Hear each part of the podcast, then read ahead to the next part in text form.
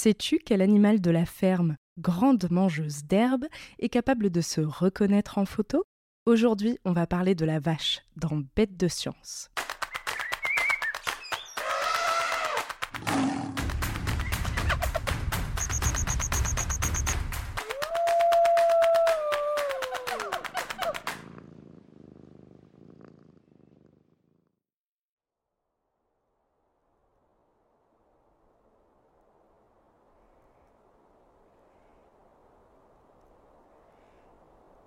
Nous voici dans les montagnes pyrénéennes du nord de l'Espagne, au cœur d'un pré d'herbes vertes et de fleurs sauvages. Nous sommes en plein mois d'août, sous un soleil de plomb, mais à ces altitudes, l'air est frais et plaisant. À l'ouest, l'Atlantique bat sans relâche de sa langue salée les côtes escarpées du Pays basque. Au nord s'étend la frontière française. Devant nous, un troupeau broute en silence. Même si tu ne les as peut-être jamais croisés en vrai, je parie que tu saurais reconnaître ces animaux entre mille. Ils nous accompagnent depuis la préhistoire.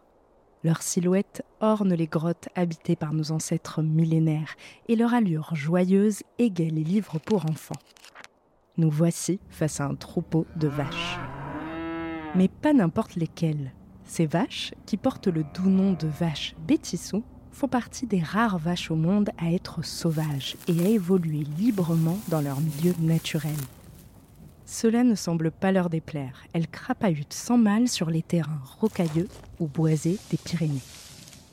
Regarde, leur petite silhouette est fine, agile, musclée. Leurs belles robes marron clair brillent au soleil, tandis que leurs longues et fines cornes leur donnent un air princier elles sont parfaitement adaptées à la vie au grand air. Comme les moutons ou les chèvres, les vaches appartiennent à la famille des ongulés. Elles ont été domestiquées il y a près de 10 000 ans, dans une région connue pour avoir changé le cours de notre histoire, la Mésopotamie. L'ancêtre des vaches actuelles, l'auroch, de son nom latin Bos primigenius, peuplait de vastes territoires, s'étendant de l'Eurasie au Maghreb.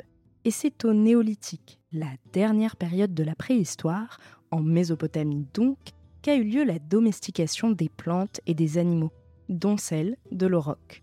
Ancêtre de nos chères vaches actuelles, sa domestication a représenté un véritable défi pour les humains.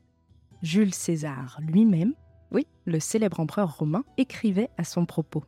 Ils sont un peu au-dessous de la taille de l'éléphant et ont l'apparence, la couleur et la forme d'un taureau. Leur force et leur rapidité sont extraordinaires. Ils n'épargnent ni l'homme ni la bête sauvage qu'ils rencontrent. Même pris très jeunes, ils ne peuvent être rendus familiers aux hommes et apprivoisés.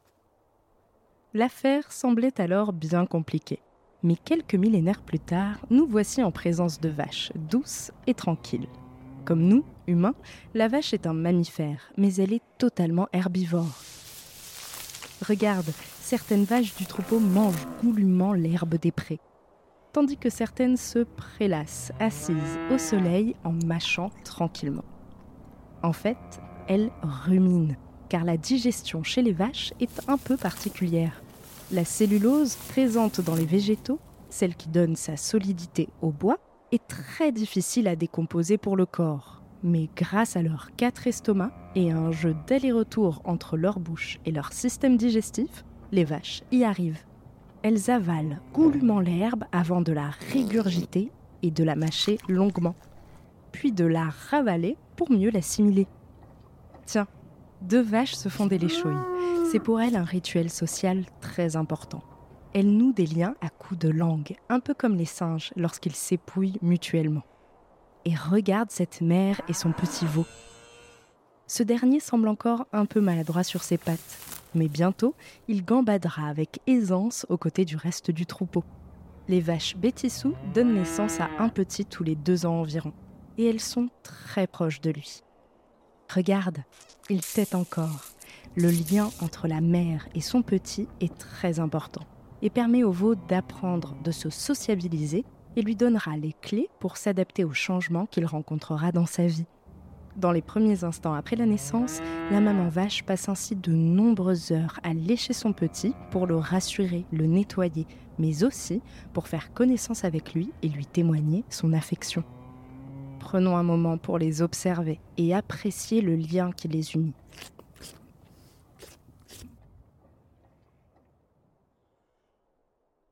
Aujourd'hui, il est rare de pouvoir observer des troupeaux de vaches sauvages. La majorité d'entre elles sont domestiques. Elles vivent dans des fermes ou des élevages, et si la région le permet, elles ont la chance de pouvoir se dégourdir les pattes dans de vastes pâturages. D'ailleurs, si nos petites vaches bêtissous ont l'air bien inoffensives, en réalité, l'élevage de bovins pose un problème écologique majeur. Tu serais bien en droit de te demander pourquoi. Après tout, elles ne mangent pas d'êtres vivants, ne sont pas invasives, ni ne dévorent de plantes rares. En fait, l'un des plus gros soucis qu'elles posent n'est même pas visible à l'œil nu. Mais si tu ouvres tes narines ou tes oreilles, tu ne tarderas pas à le remarquer. Tiens, tu as entendu? Et oui, aussi surprenant que cela puisse paraître, les pets et les rots des vaches ne sont pas terribles pour l'environnement. Ils sont à l'origine d'une émission massive de gaz à effet de serre, comme le méthane par exemple, qui, une fois relâché dans l'air, participe au réchauffement de l'atmosphère. Bien sûr, ce n'est pas tout. Leurs excréments, leur transport ou la déforestation liée à leur élevage sont eux aussi à l'origine d'une grande partie des émissions de gaz à effet de serre produits dans le monde. C'est pourquoi les scientifiques recommandent aujourd'hui de manger moins de viande et de produits laitiers. En faisant plus attention à notre consommation, nous aurons besoin d'élever moins de vaches et réduirons ainsi notre impact sur la planète. Mais au fait, ces ruminants ressentent-ils des émotions? Sont-ils capables d'apprendre? Autrement dit, sont-ils dotés d'intelligence? Pour le savoir, nous embarquons non pas pour un voyage à la ferme, mais en plein cœur de Paris, la capitale française. Sur place, des chercheurs ont décidé de mener l'enquête pour découvrir si les vaches étaient capables de se reconnaître entre elles en utilisant uniquement leur vision.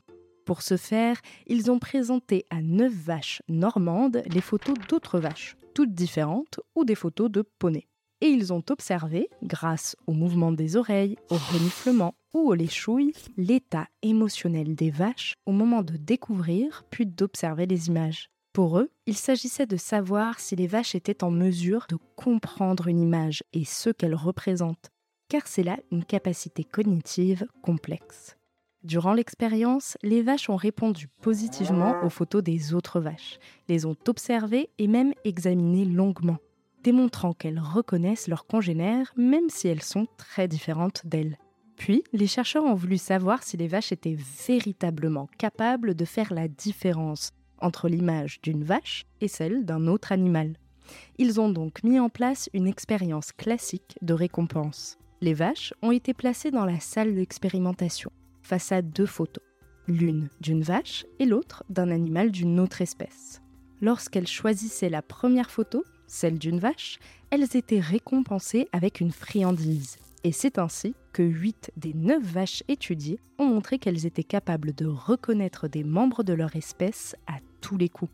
Cela signifie donc non seulement que les vaches sont capables de reconnaître leurs congénères en photo, mais aussi qu'elles sont capables de les différencier d'autres animaux appartenant à d'autres espèces, et donc de créer des catégories mentales. Un peu comme si, dans leur esprit, elle classait toutes les images de vaches dans la boîte copine et celles des autres animaux dans la boîte autre.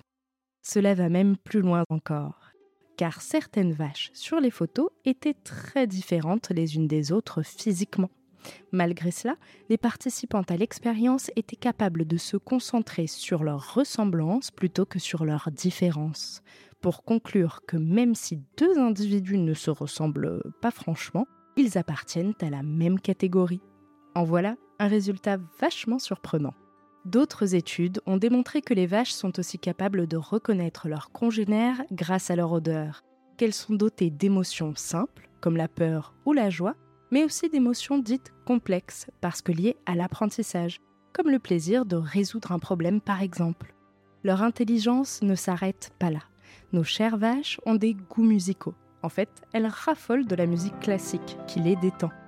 Elles jouent pour apprendre et apprennent les unes des autres. Elles entretiennent des relations sociales fortes et sont même dotées de caractéristiques psychologiques stables dans le temps, une façon très scientifique de dire qu'elles ont une personnalité. Étonnant, non? Allez, on récapitule. La vache est un mammifère herbivore appartenant à la famille des bovidés. Domestiquée pour sa viande, son lait ou encore sa peau, elle est présente sur l'ensemble du globe. Son élevage a un impact négatif sur l'environnement à cause des gaz à effet de serre qu'il relâche dans l'atmosphère. Loin d'être bête, la vache est au contraire un animal complexe, capable de ressentir des émotions, de jouer, d'apprendre ou d'exprimer une personnalité. Les scientifiques ont par ailleurs découvert qu'elle est dotée d'un sens de l'observation aigu, qui lui permet de reconnaître et de catégoriser ses congénères sur la base de simples photos. Alors, pas si bête la vache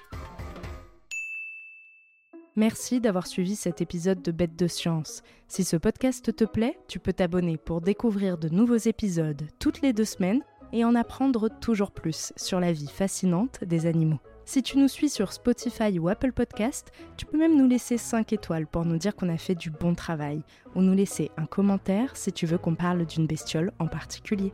À bientôt jeune aventurière et jeune aventurier.